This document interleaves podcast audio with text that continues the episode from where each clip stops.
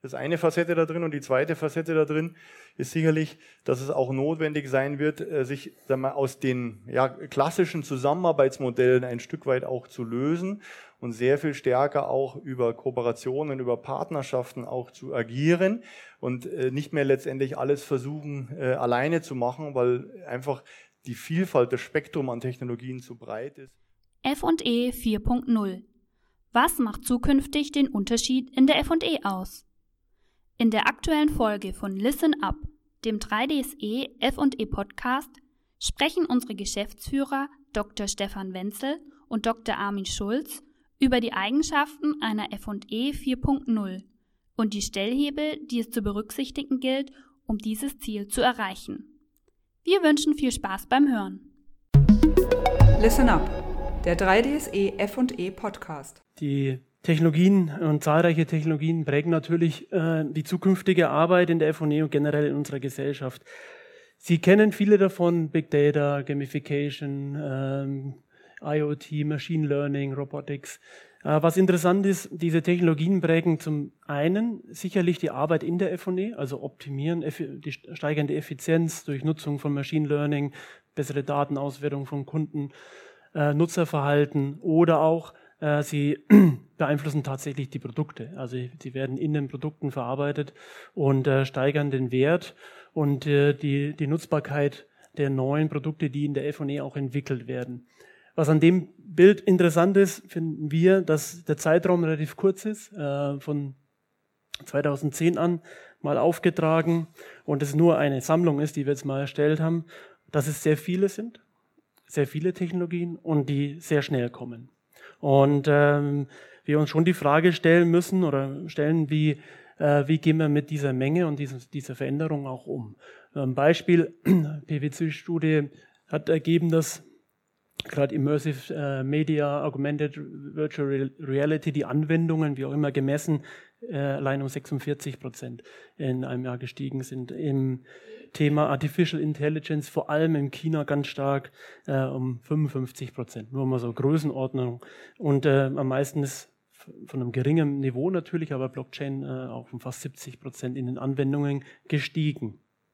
Äh, Big Data, ein Beispiel auch aus einer Studie vom MIT, dass zentrale Data Lakes immer wichtiger werden, um darauf zugreifen zu können und ähm, äh, Schlüsse für die Entwicklung der neuen Produkte ziehen zu können. Und da ist in China ähm, bei den gerade Unternehmen für die Artificial Intelligence, das ist Einschränkung interessant ist, eine Anwendungsgrad von 80 Prozent, zentraler Data Lake, auf dem man, Data Lake, auf dem man zugreifen kann. Amerika, USA sind 45 und EU 40 Prozent. Also sieht man schon mal, dass da eine Dynamik drin ist, die auch global unterschiedlich ist und ähm, die es irgendwo zu beherrschen gibt. Wir sehen das 3D-Printing, da dürfen wir heute noch einen Vortrag von Herrn Aveln hören. Äh, wird ganz interessant, auch das mal einzuordnen in den ganzen FE-Kontexten, auch in die technologische Entwicklung. Interessant ist natürlich auch, dass es ein Timing-Thema ist. Also nicht nur, dass Technologie da ist, sondern äh, mit, der, mit dem Einsatz und dem Reifwerden der Technologien ergeben sich völlig neue Möglichkeiten. Und äh, was so eine Grundaussage für uns hinter dieser, äh, diesen Trend, dieser Thematik ist, ist, kann man, kann man das alleine handeln als Unternehmen, auch als großes Unternehmen? Ähm, und kann man das zentral kontrollieren und steuern? Und wir glauben eher nicht, ähm, sondern es benötigt neue Organisationsformen, neue Zusammenarbeitsmodelle, auch für die großen Unternehmen, um diese Veränderlichkeit, die Speed beherrschen zu können.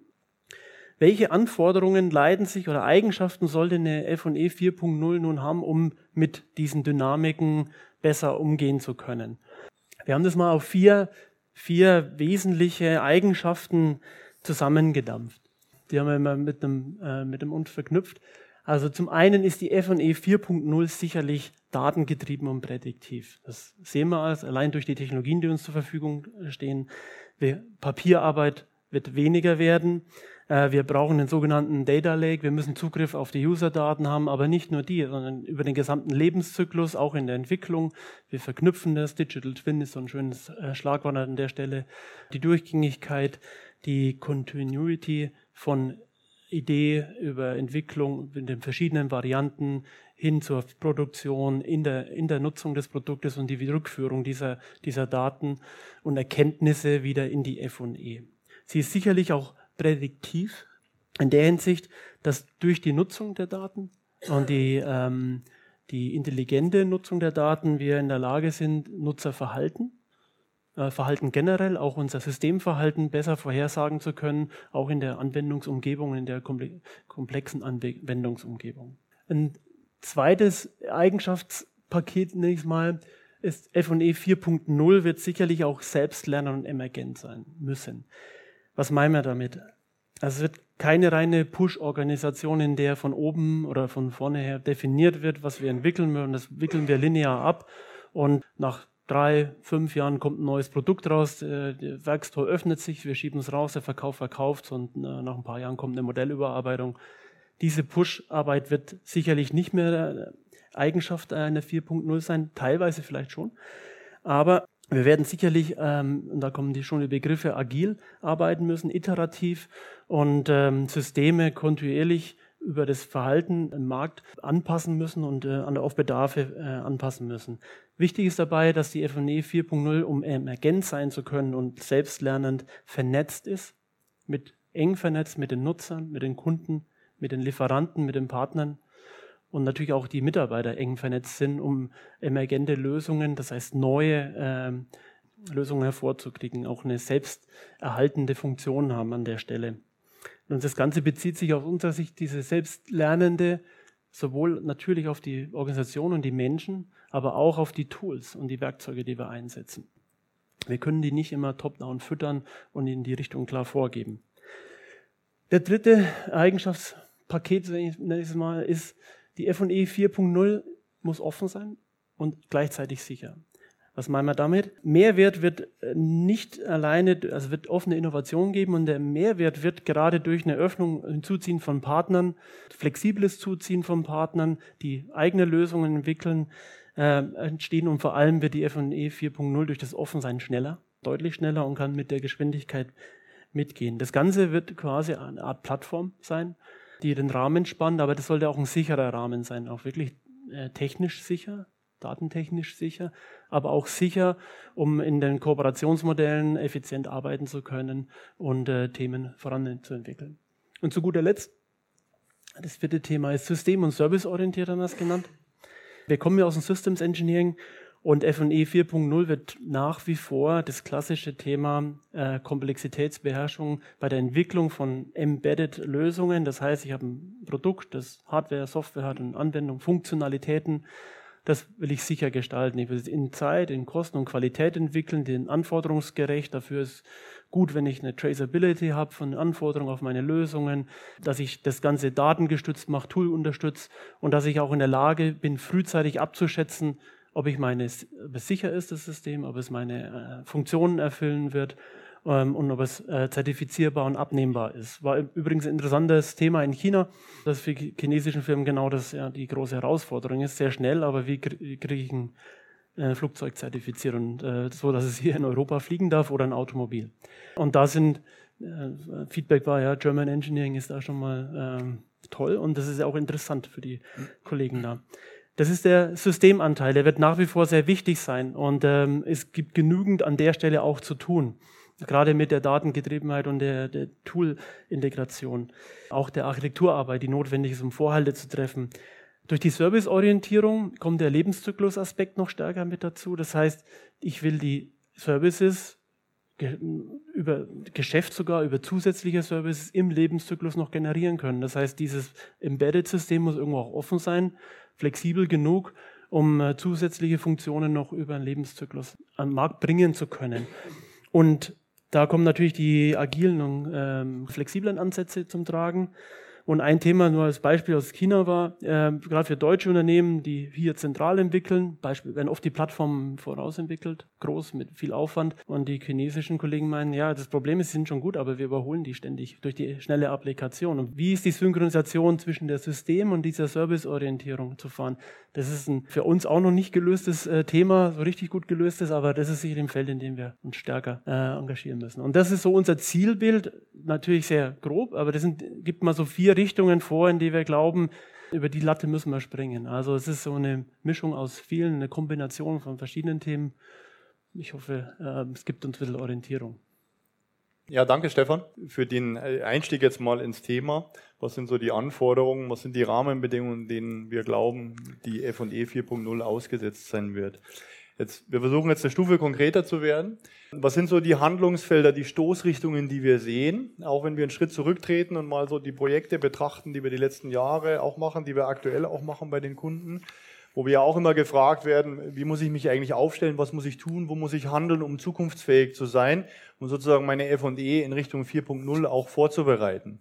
Und wir sehen da im Wesentlichen vier Stoßrichtungen, vier Handlungsfelder, in denen wir glauben, dass es wichtig ist, aktiv zu werden. Und wir werden gleich noch auch ein paar Details dazu zeigen, was wir äh, damit auch meinen. Zum einen ist es das Thema konsequente Automation. Wir sehen ja Automation heute schon in vielen Bereichen, aber wir glauben, dass das Thema Automation auch etwas ist, was es im Engineering, in der F&E zu betrachten gilt. Einmal was auch Abläufe, was Engineering-Abläufe angeht, aber auch was das ganze Thema Entscheidungsfindung auch angeht. Stefan hat vorher auch das Thema Daten, datengetrieben auch angesprochen wirklich auch Entscheidungen, die zu treffen sind, auch sehr viel stärker als auf Daten abzustützen, als das in der Vergangenheit ähm, auch noch der Fall war und dabei auch natürlich auch das Thema künstliche Intelligenz zu nutzen. Eine zweite Stoßrichtung, die wir für sehr wichtig halten, ist das Thema, was wir als beidhändige Organisation bezeichnen. Was heißt es? Wir meinen damit letztendlich eine flexible Aufstellung von der Organisationsseite her, die äh, in der Lage ist, sowohl ja sehr flexibel mit innovativen Themen auch umzugehen, sehr schnell mit innovativen Themen umzugehen, auch durchaus disruptiv zu arbeiten, aber auf der anderen Seite in der Lage ist, auch letztendlich die, ja, das äh, heutige Kerngeschäft, mit dem ja in der Regel auch das Geld verdient wird, sehr effizient, sehr zuverlässig, sehr schlank auch abzuwickeln. Und äh, wir glauben, das ist auch das, der Trend, den wir sehen in der Industrie, dass es notwendig sein wird, Organisationsformen zu finden, die in der Lage sind, beide Sachen auch miteinander zu verheiraten. Eine dritte Stoßrichtung, die wir für sehr elementar halten, die geht stärker so ins Richtung äh, Produkt auch rein.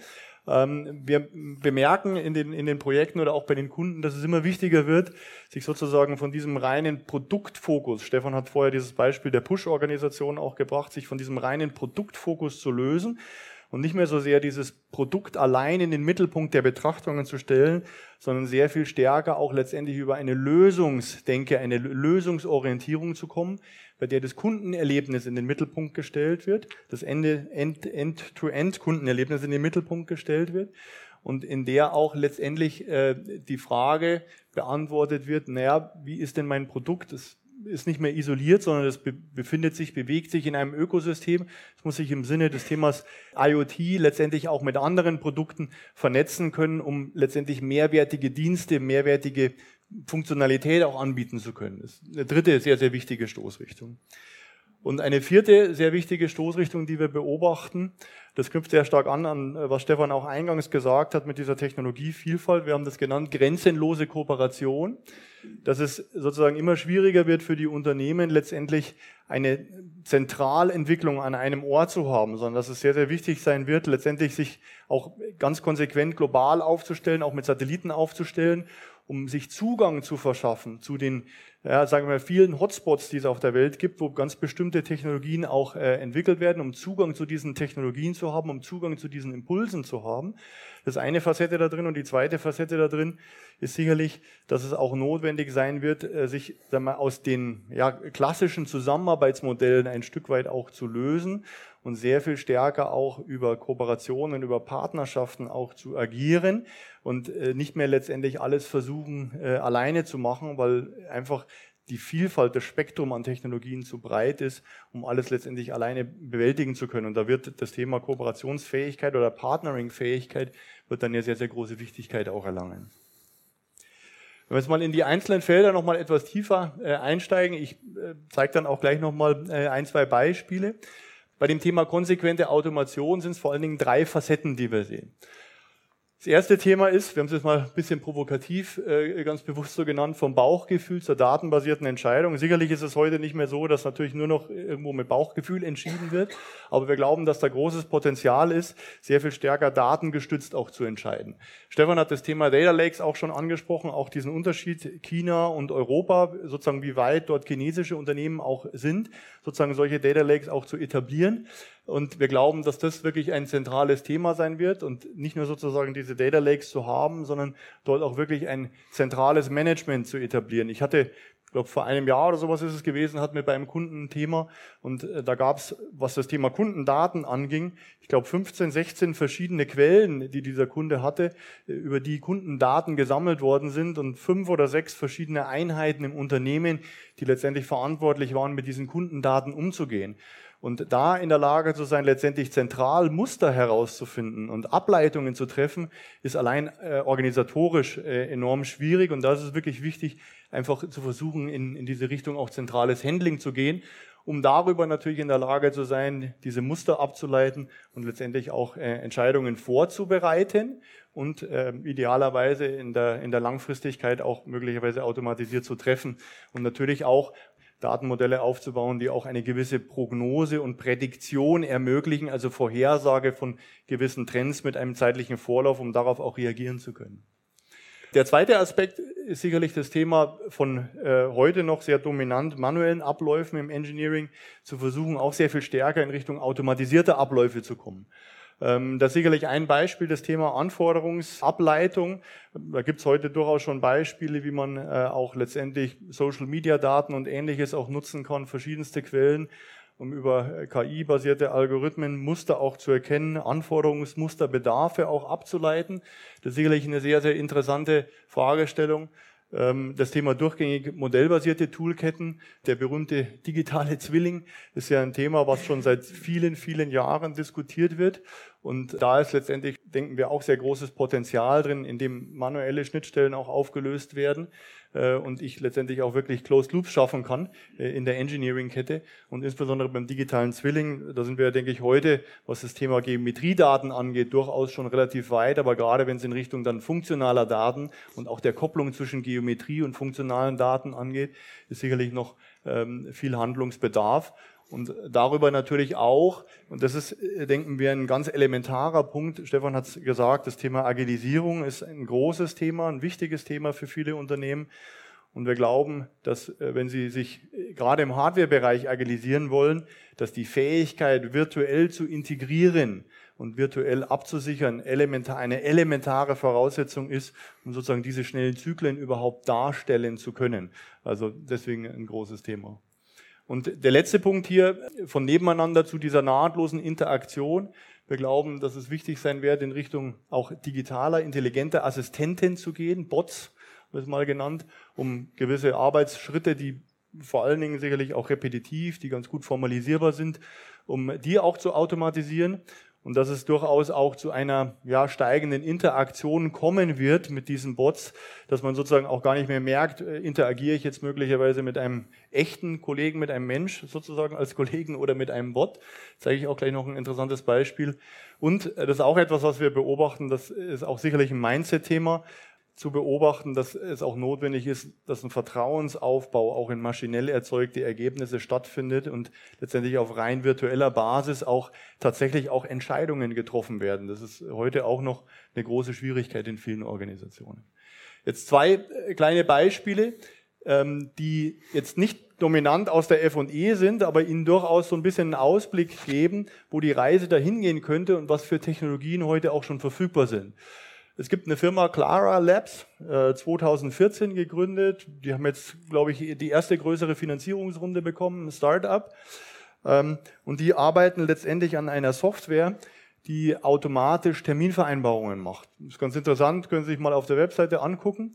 Äh, die kommen eigentlich eher aus dem Recruiting-Bereich, äh, weil da natürlich sitzt im Silicon Valley, weil das natürlich ein interessanter Anwendungsfall ist. Da werden sehr viele Leute rekrutiert, es müssen sehr viele Interviewtermine ausgemacht werden mit diesen Kandidaten. Und das läuft im Prinzip über so einen digitalen Assistenten, der sozusagen diese Terminvereinbarung macht, der Räume bucht, der Terminerinnerungen verschickt ähm, der letztendlich auch die ganze das Einladungsmanagement macht und der auch ein, ja, ein Rescheduling macht, wenn es Änderungen gibt. Und äh, das ist jetzt sozusagen vielleicht nicht unmittelbar der Anwendungsfall, den man in der F&E hat. Da sind die Anwendungsfälle vielleicht noch etwas kom komplexer oder komplizierter. Aber wenn man einfach sich die technologische Entwicklung anguckt, vor Augen führt, die wir die letzten Jahre hatten, und das Ganze mal so ein bisschen perspektivisch betrachtet, kann man sich vorstellen, wo wir da vielleicht in drei oder fünf Jahren möglicherweise stehen, was da möglich sein kann. Und noch ein zweites Beispiel, auch ganz interessant, die Firma Black Swan Data, schon ein bisschen älter, 2011 gegründet, haben jetzt, glaube ich, die zweite Finanzierungsrunde bekommen. Was die letztendlich machen, die kommen stark aus dem Konsumgüterbereich und die analysieren sehr stark mit Hilfe von KI-basierten Algorithmen natürlich letztendlich Kundenverhalten, Kundenbedarfe sehr stark über das Thema soziale Medien.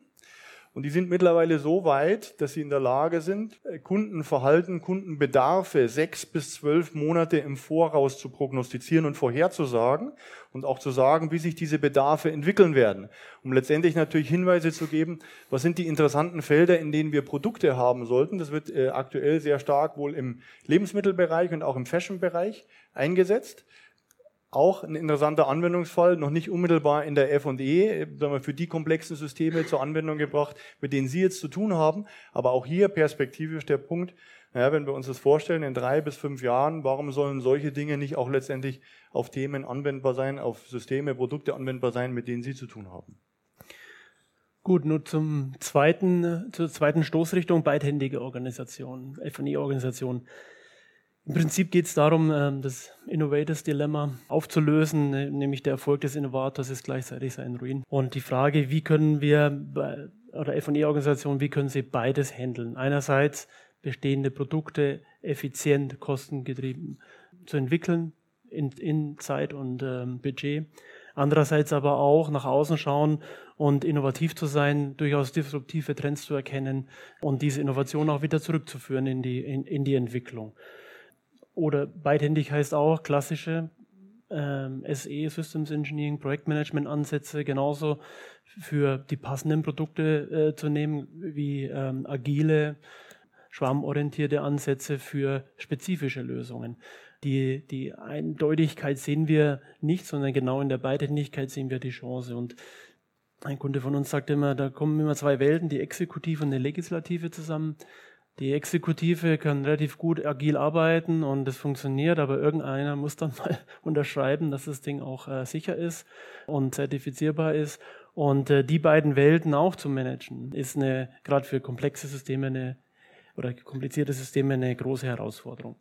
Wir haben das auch wieder so, auch in drei so Stoßrichtungen aufgebaut. Ähm, das heißt nicht, dass die abgestellt werden, aber die Richtung nochmal aufzuzeigen. Einmal von der klassischen, strukturierten, hierarchischen Organisation hin zu Schwarmorganisationen. Das ist schon interessant, weil wir damit auch sagen, ein F&E sollte in der Lage sein, für ein spezifisches Thema durchaus eine Schwarmorganisation aufzubauen, agil, äh, die dann gespeist wird aus den Kompetenzen der, der Linie oder wie es auch Communities, wie es oft genannt wird, um dann ein Thema im Produkt zu entwickeln und dann auch wieder auf das nächste Thema gehen zu können.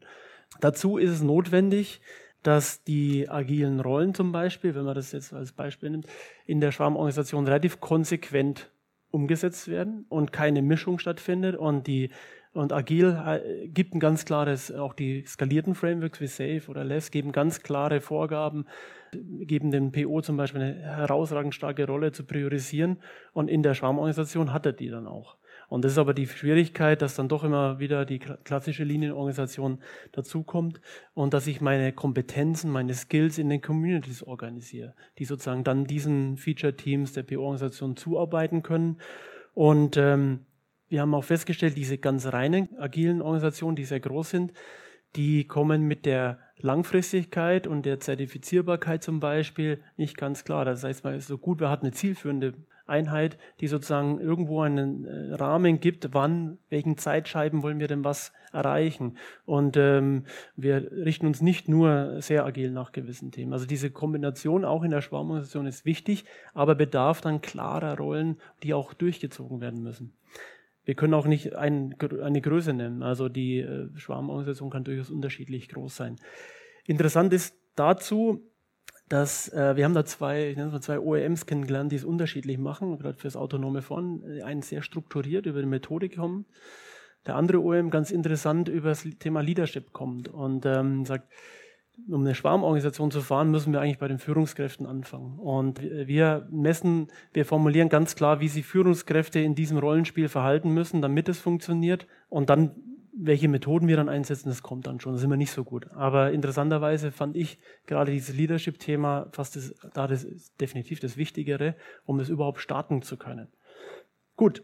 Das zweite Thema ist von sperrigen, wir haben es mal fluiden Organisationen genannt da geht es darum, dass man, ähm, das ist das Thema Push-Pull, dass äh, wir eine Flussorganisation schaffen, dass wir Themen, das, wie auch organisieren wir die ganze mm, Ressourcensteuerung, ähm, nicht so große Pakete reingeben, sondern kleine Batches, die dann abgewickelt werden können und im Prinzip auch die Organisation nicht 150 Prozent auslasten, verplanen, sondern im Prinzip die 80 Prozent Verplanung, um die bekannten Änderungen, Rekursionen, die kommen werden, auch abdecken zu können. Sonst, wenn noch ein LKW auf die Autobahn, auf eine volle Autobahn fährt, ist es nicht so, dass nur der LKW stehen bleibt, sondern wenn der Stau passiert, bleiben alle stehen. Und das ist das Problem von nicht flussorientierten Organisationen, dass sozusagen die Vielzahl der Projekte und die Überlastung der Organisation äh, zum Stau führen und wir die ganze Queue sozusagen ähm, verlängern. Und das dritte Thema, das ist eigentlich die Aussage, dass wir hybride Organisationen brauchen, also von starren zu flexiblen Organisationen, dass wir parallele Welten haben werden. Also wir haben die klassischen Organisationen, Zielführung, Portfolio-Management, technisches Produktmanagement, die irgendwo auch eine Struktur vorgehen. Die Architekturrollen braucht man nach wie vor. Und äh, dann haben wir sicherlich die, die agilen Lösungsformen, um äh, Release-Trains fahren zu können. Und da muss man eine relativ gute äh, Beidhändigkeit, Durchlässigkeit haben aus unserer Sicht. Ein Beispiel haben wir auch da sind sie, glaube ich, das haben sie alle auch in ihren Organisationen teilweise. Wir haben Palfinger heute da. Palfinger hat äh, auch sicherlich mal äh, 21st aufgebaut, um neben dem klassischen Geschäft, alles was mit Heben zu tun hat, sage ich mal, auch neue, äh, durchaus disruptive Geschäftsmodelle zu finden, die irgendwo rauszunehmen aus der Organisation und wieder zurückzuführen äh, oder an den Markt zu bringen. Äh, wir, wir, hatten letztes Jahr, vor zwei Jahren hatten wir das X-Lab von MAN hier, äh, heute Rio genannt, da haben wir auch unterstützt beim Aufbau. Geht es darum, digitale Innovationen weg vom LKW zu nehmen, parallel zu entwickeln, voranzutreiben und wieder am Markt oder in, in, in den LKW zu integrieren. Oder MTU haben wir auch ein ähnliches Beispiel mit aufbauen dürfen, quasi die Beidhändigkeit zu ermöglichen, einerseits die klassische Organisation zu fahren, andererseits auch neue Themen schnell zu entwickeln und wieder zu reintegrieren. Ein anderes Beispiel ist hier Startup Autobahn. Ähm, das ist in Stuttgart, ich vermutlich kennst ist ein Automobil-Startup-Unternehmen, wenn man will, mit äh, Sponsoren wie Daimler, Bosch, Porsche und anderen, die das mit der Uni zusammen ein wunderschönes Gebäude da haben, und Startups weltweit äh, scannen, screenen, die explizit nicht völlig neue Ideen nur bringen, sondern in das Stammgeschäft auch passen können. Die werden gescreent, mit denen werden Workshops veranstaltet und dann wird das Matching aktiv hergestellt zu den Partnerunternehmen wie Daimler. Und die arbeiten dann nicht über äh, Seed-Finanzierung, sondern mit Projektaufträgen. Also die kriegen dann einen Auftrag und sagen, okay, für unsere Applikation im Powertrain wollen wir das mal ausprobieren und wird wie ein normales Projekt entwickelt und damit können die Startups lernen, Anwendungen finden und dann gibt es Vermittler, die die Integrationen in Unternehmen herstellen. Auch da sieht man sehr offene Plattformen, also verschiedene Betreiber, nicht nur ein Unternehmen, viele Startups. Und unter anderem ist Data Nicing ja auch dabei. Also Data Nicing ist ein KI-Startup, mit dem wir zusammenarbeiten, sind auch heute hier. Gut. Okay, die dritte Stoßrichtung das Thema äh, Plattform im Ökosystem für das mehr mit dem Produktfokus. Wir sehen auch hier sozusagen drei wesentliche Aspekte, auf, auf die es zukünftig zu achten gilt und an denen es zu arbeiten gilt. Ich hatte es eingangs schon erwähnt. Ähm, ich glaube, ein ganz wichtiger Punkt, und das merken wir, ist etwas, womit sich äh, heute die Organisationen immer noch schwer tun, ist sozusagen von der Hardware im Fokus wirklich zum Kundenerlebnis in den Fokus zu kommen. Es einfach die Organisationen sind natürlich über Jahre, über Jahrzehnte darauf trainiert, äh, das Hardware-Produkt zu nehmen und letztendlich die nächste Generation zu entwickeln, die nächste Generation auch wieder besser zu machen. Und da den Schritt äh, zu gehen, den Schritt zurückzugehen und sozusagen auf dieses Ende-zu-Ende-Kundenerlebnis, die berühmte Customer Journey auch im, im agilen Sprachgebrauch oder den Job to be done zu gucken und sich die Frage zu stellen, was muss ich letztendlich anbieten entlang dieses Ende-zu-Ende-Kundenerlebnisses an Produkt oder auch an, an Service, an Dienst, um das optimal zu erfüllen, ist sozusagen ein, ein ganz wesentlicher Punkt. Und dabei natürlich auch äh, den Aspekt zu adressieren, dass ich zunehmend eigentlich in der Lage sein sollte, dieses Kundenerlebnis zu personalisieren und zu individualisieren. Weil jeder Kunde natürlich auch seine Präferenzen hat, seine ja, äh, Eigenheiten hat und ich dort letztendlich auch lernen kann und ihm möglicherweise auch schon Vorschläge machen kann und er nicht immer wieder sozusagen die Dinge selber machen muss. Für mich ist da immer ein, ein gutes Beispiel an dem, an der Stelle. Ich fahre relativ viel Bahn. Ich weiß nicht, wer von Ihnen die DB-App sehr viel nutzt. Das ist ein super Beispiel, wenn Sie häufig die gleiche Strecke fahren. Diese App ist nicht in der Lage, Ihnen diese Strecke sozusagen als Präferenz vorzuschlagen, bestimmte Uhrzeiten als Präferenz vorzuschlagen, sondern Sie müssen immer wieder die gleiche Buchung durchführen. Und was noch dazu kommt, ist, dass diese Buchung, Sie müssen sieben oder acht Klicks oder so machen, bis Sie ein Ticket gebucht haben. Das ist äh, wirklich sehr aufwendig. Das ist so, so ein super Beispiel, finde ich, wie es eigentlich nicht sein sollte. Und wenn wer von Ihnen schon mal Uber benutzt hat, äh, den Fahrdienst, da sind Sie, müssen Sie wirklich nur zwei Klicks machen und Sie haben letztendlich die Fahrt gebucht, Sie haben die Fahrt bezahlt. Also das ist wirklich das Gegenbeispiel sozusagen für, für Einfachheit. Und ähm, wir glauben, dass wirklich das ein ganz zentraler äh, letztendlich Punkt auch ist und dass es auch entscheidend sein wird, dieses Thema User Experience auch wirklich als Kompetenz, als Schlüsselkompetenz zukünftig zu begreifen und auch in der Organisation als Schlüsselkompetenz, die auch wirklich mit sozusagen eine wichtige Rolle in der Gestaltung auch des Produktes, der Lösung auch spielt, das wirklich auch aufzubauen. Der zweite Aspekt ist wirklich von den Produkten zu Lösungen zu kommen. Was meinen wir damit? Da ist, äh, sehen wir sehr stark letztendlich die Kombination, die passende Kombination aus Produkt, also Hardware, Produkt und Dienst oder Diensten um sozusagen dieses Kundenerlebnis wirklich auch äh, optimal erfüllen zu können und die idealerweise natürlich auch sehr nahtlos, sehr, sehr gut miteinander verzahnt, integriert sind. Und da ist wirklich eben dieses Thema Convenience, äh, Komfort auch ein ganz entscheidender Punkt und natürlich auch die Möglichkeit, äh, sozusagen immer dieses Thema äh, Updates äh, auch zu machen. Das ist natürlich in der Softwarewelt sehr einfach. Wir haben gerade ein Thema auch mit einem OEM, wo es um das Thema Innenraum geht für Fahrzeuge der Zukunft. Und auch da kommt jetzt die Diskussion sehr stark hoch. Wie will ich denn zukünftig im Innenraum in der Lage sein, in sehr viel kürzeren Zyklen Aktualität zu bieten, weil der Kunde es vielleicht zukünftig nicht mehr akzeptieren wird, dass ich da letztendlich einen Innenraum habe, der sieben Jahre lang irgendwo gleich aussieht, sondern wo ich möglicherweise auch andere Elemente, flexiblere Elemente auch mit reinbringen muss. Und wir glauben auch, dass äh, das Thema Geschäftsmodelle sich natürlich zunehmend in Richtung Dienste oder durch die Dienste dominiert verschieben wird und deswegen die Beherrschung der Dienste natürlich ein entscheidender Faktor sein wird, dass ich die Fähigkeit als Organisation auch aufbaue, Dienste, passende Dienste auch zu entwickeln, zu entwickeln, allein oder mit Partnern und die auch entsprechend gut integriert auch anzubieten.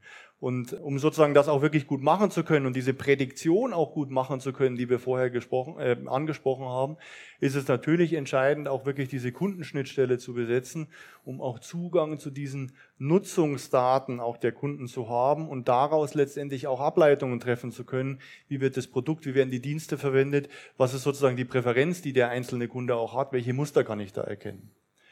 Und der dritte äh, und letzte Punkt hier ist sicherlich das Thema von den Standalone-Produkten letztendlich zu vernetzten Produkten im Ökosystem zu kommen. Was meinen wir damit? Wir glauben, dass es wichtig werden wird, das Produkt eben sozusagen als als vernetztes Produkt äh, zu verstehen, was sich in einem größeren Ökosystem bewegt. Wenn Sie sich vorstellen, ein Auto äh, und Sie wollen dort ja, gewisse Dienste auch anbieten in dem Fahrzeug, dann ist die Vernetzung dieses Fahrzeugs mit einem Backend-System oder mit der Cloud, wie auch immer Sie das nennen wollen, ein entscheidender Faktor. Es ist wichtig, das Fahrzeug möglicherweise mit der Verkehrsinfrastruktur, mit anderen Fahrzeugen zu vernetzen, um letztendlich dort entsprechende Dienste auch anbieten zu können.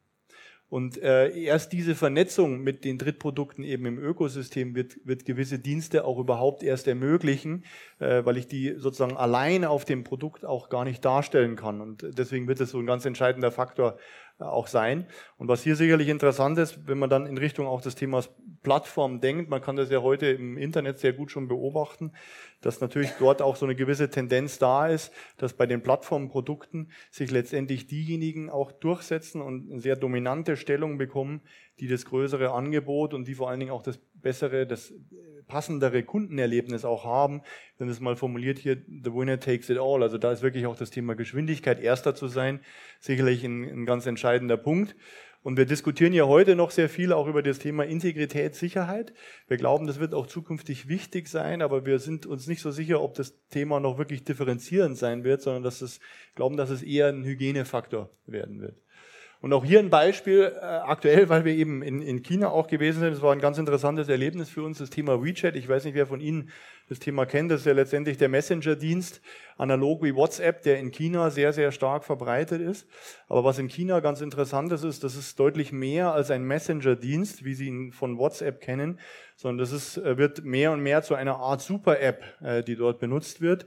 Um Ihnen mal ein paar Zahlen zu geben, in China benutzen etwa 770 Millionen Leute WeChat.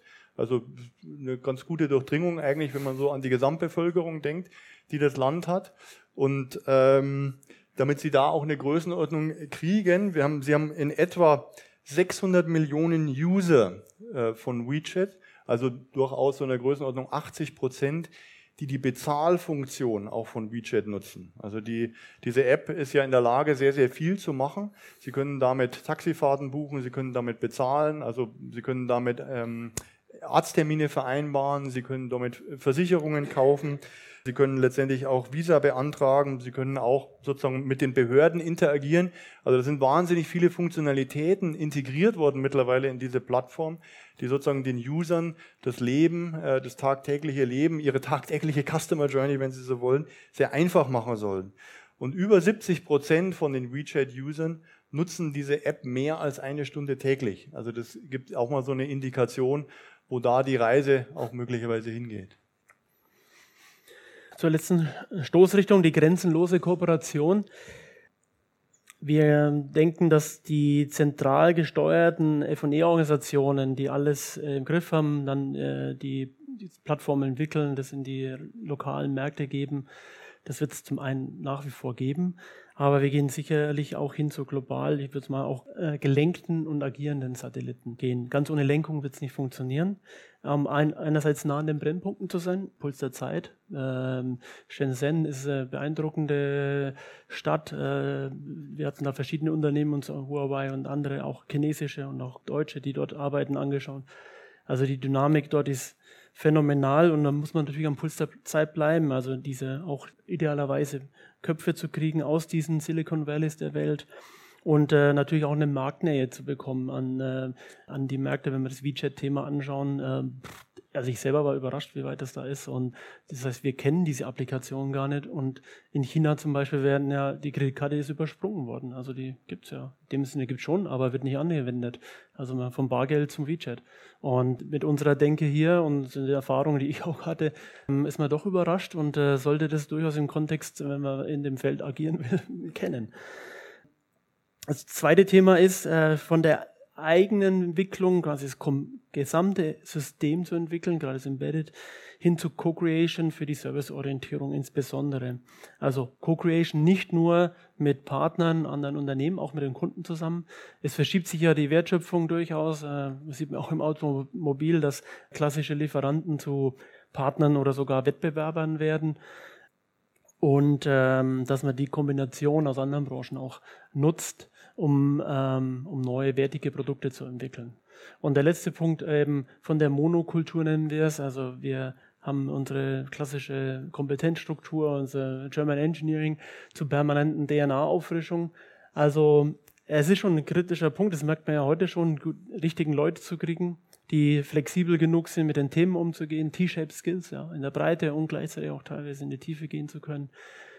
Hire for Attitude und Train for Skills, nicht andersrum, äh, tendenziell nicht nach den Fach, fachlichen Fähigkeiten zu suchen und dann noch äh, diese Attitüde zu, zu, zu, kriegen. Und letztendlich gibt es oft auch keine Unterscheidung mehr so äh, zwischen das sind unsere internen und das sind die externen Lieferanten, sondern es vermischt sich auch immer stärker. und am Ende natürlich eine interaktionsorientierte Arbeitsumgebung zu schaffen, also physisch. Das sieht man auch in vielen Unternehmen. Aber auch äh, virtuell natürlich mit all den datengestützten Möglichkeiten, um dann engen Austausch zu generieren. Ein Beispiel, das muss man natürlich in dem Haus ja, äh, bringen. Das ist natürlich schon interessant. Äh, bei der Mobilitätsdiensten, wir kennen das alle, die zwei Rivalen, Rivalen die über Jahrzehnte bekriegt haben, ähm, die machen gemeinsam Sache, gerade in diesem Mobilitätsdienstebereich, um größeren Reach zu bekommen, die Kunden zusammenzulegen, die User zusammenzulegen. Das ist nochmal ein Unterschied zwischen den Bezahlen und die eigentlich in dem Ökosystem da mit drin sind. Äh, und jetzt gibt es ja auch noch die gemeinsame äh, Kooperation bei der Entwicklung ähm, des äh, autonomen Fahrens für Highway und Parken. Und das, das sind natürlich Tendenzen, die sieht man selbst an den großen Automobilherstellern, die sich auf diese grenzenlose Kooperation jetzt auch verständigen müssen. Okay. Abschluss. Starten, aber wie? Jetzt haben wir sozusagen ein Bild skizziert mit den Stoßrichtungen, mit den Handlungsfeldern. Was sind jetzt die sagen wir, konkreten Ansatzpunkte, von denen wir glauben, wo man theoretisch eigentlich heute mit anfangen kann oder äh, anfangen sollte?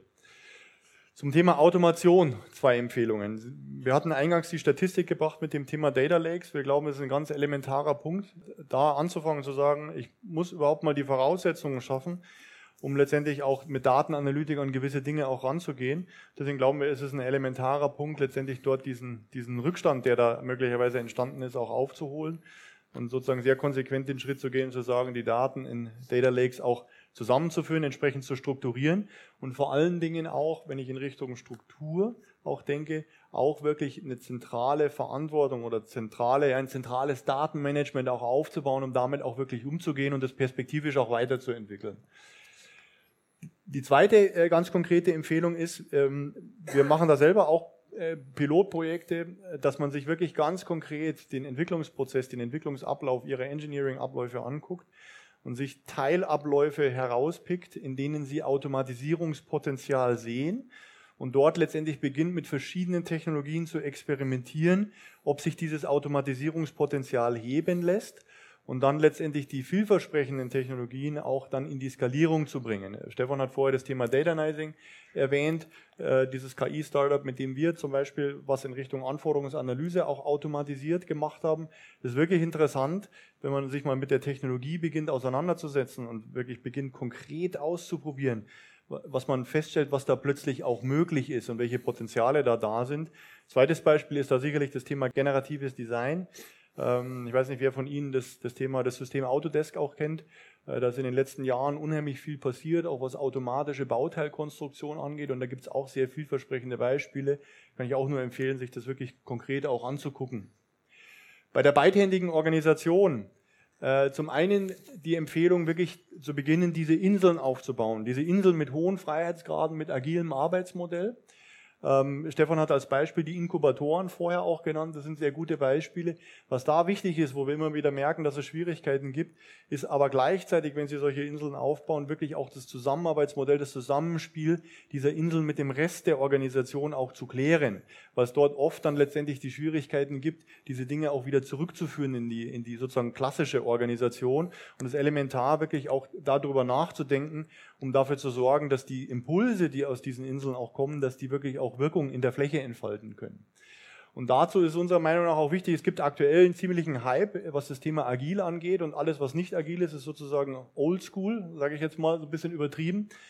Und wir sind schon der Meinung und der Überzeugung, dass es zukünftig wichtig sein wird, beide Spielarten zu beherrschen. Und es ist wichtig auch in der Kommunikation und es muss auch über die Führungskräfte kommen, dass sie die Wichtigkeit und die Bedeutung beider Spielarten betonen und dass sie vermeiden, in einen Rhythmus oder in einen Modus reinzukommen, wo irgendwo alt versus neu verglichen wird und sozusagen ein Teil der Organisation das Gefühl bekommt, er ist quasi verstaubt und alt und nicht mehr zukunftstauglich. Das ist ganz wichtig in der Kommunikation und es wird äh, oftmals sagen wir, unterschätzt, so was wir erleben. Bei dem Thema Plattformprodukte im Ökosystem äh, denken wir, ist ein erster ganz konkreter Schritt, wirklich über dieses Thema Customer Journey zu kommen und zu sagen, okay, ähm, wie richte ich denn jetzt ganz konkret meine Entwicklung an dieser Customer Journey aus? Ich muss das wirklich zum Startpunkt eigentlich meiner Entwicklungsprojekte auch machen, muss da entsprechend methodisch auch mich natürlich darauf vorbereiten und sagen, wie gehe ich das jetzt ganz konkret an, wenn ich so ein Projekt auch habe. Und es ist elementar unserer Meinung nach, dass man wirklich auch dieses Thema User Experience, was wir vorher gesagt haben, als zukünftige Schlüsselkompetenz begreift und entsprechend Know-how, Fähigkeit aufbaut und die auch in der Organisation verankert und dieser Kompetenz auch, ich sag mal, ein, ein Mandat oder, oder Durchgriffsmöglichkeiten, Gestaltungsmöglichkeiten auch gibt. Und ein zweiter wichtiger Punkt ist hier sicherlich, wenn, wenn man heute so die Portfolios auch anguckt, die in den Portfolioabteilungen auch diskutiert werden, sind die natürlich immer noch nach wie vor sehr stark produktdominiert, produktorientiert. Und wirklich, wenn diese Portfolios diskutiert werden, das Thema Dienste dort auch mit reinzunehmen in die Betrachtung und auch zu überlegen, was ist eigentlich das Portfolio an Diensten, was wir auch, auch anbieten wollen und das wirklich auch gleichermaßen im Portfolio auch mit zu betrachten. Bei der grenzenlosen Kooperation, äh, last not least, sicherlich ein ganz wichtiger Punkt, die Fähigkeit auch aufzubauen, mit Partnern zu arbeiten, zu kooperieren. Das ist für viele Unternehmen äh, schwierig, weil die sozusagen in der Vergangenheit gewohnt waren, sehr stark für sich zu arbeiten, vielleicht in den klassischen Lieferantenverhältnissen. Aber da sich zu öffnen und die Fähigkeit zu haben, auf Augenhöhe auch zu agieren, eine Win-Win-Situation zuzulassen und nicht darauf zu gucken, dass ich sozusagen als Unternehmen am meisten für mich rausgeneriere, ist elementar, da wirklich auch diese Fähigkeit auch zu, anzutrainieren über solche Kooperationsprojekte und dabei auch diese klassische OEM-Zuliefererdenke ein Stück weit auch, ähm, auch zu eliminieren. Bei dem Thema Recruiting, da ist sicherlich wichtig, wir haben das genannt, balanciert von außen zu rekrutieren. Ich kann mir jetzt nicht nur lauter neue Leute holen. Ich muss natürlich auch, die müssen Domänenwissen haben, die müssen Domänenwissen aufbauen. Das elementar, dass diese Leute auch wirklich das Domänenwissen, also das anwendungsspezifische Wissen in dem Unternehmen auch bekommen. Und was wir da immer wieder auch beobachten, ist, dass es da teilweise massive Abstoßungseffekte gibt, wenn dort sozusagen neue Personen mit neuer Denke auch reinkommen, die nicht in dem eigenen Stall sozusagen groß geworden sind und das ist wirklich wichtig, auch auf sowas ein gutes Auge zu haben und letztendlich zu verhindern, dass diese, diese Impulsgeber, die sie da von außen reinholen, dass die irgendwann sozusagen von der Organisation wieder äh, verbrannt auch ausgespuckt werden und alle dann sagen, ja, wir wussten ja von Anfang an, dass das nicht funktionieren kann. Also da muss man wirklich auch ganz bewusst mit umgehen. Das soll es gewesen sein von unserer Seite. Wir hoffen, Sie haben genügend Anregungen, genügend Impulse bekommen jetzt zum Nachdenken und für die Diskussion, denke ich, für die wir noch ein paar Minuten Zeit haben. Dankeschön. Listen up, der 3DSE F&E Podcast. Herzlichen Dank an unsere Geschäftsführer Dr. Stefan Wenzel und Dr. Armin Schulz für diesen spannenden Einblick in die F&E der Zukunft. Wenn Sie mehr erfahren möchten, besuchen Sie auch gerne unsere Website unter www.3dse.de oder schreiben Sie uns eine E-Mail an kontakt.3dse.de. Wir freuen uns, wenn Sie auch bei der nächsten Folge von Listen Up, dem 3DSE F&E Podcast, wieder zuhören.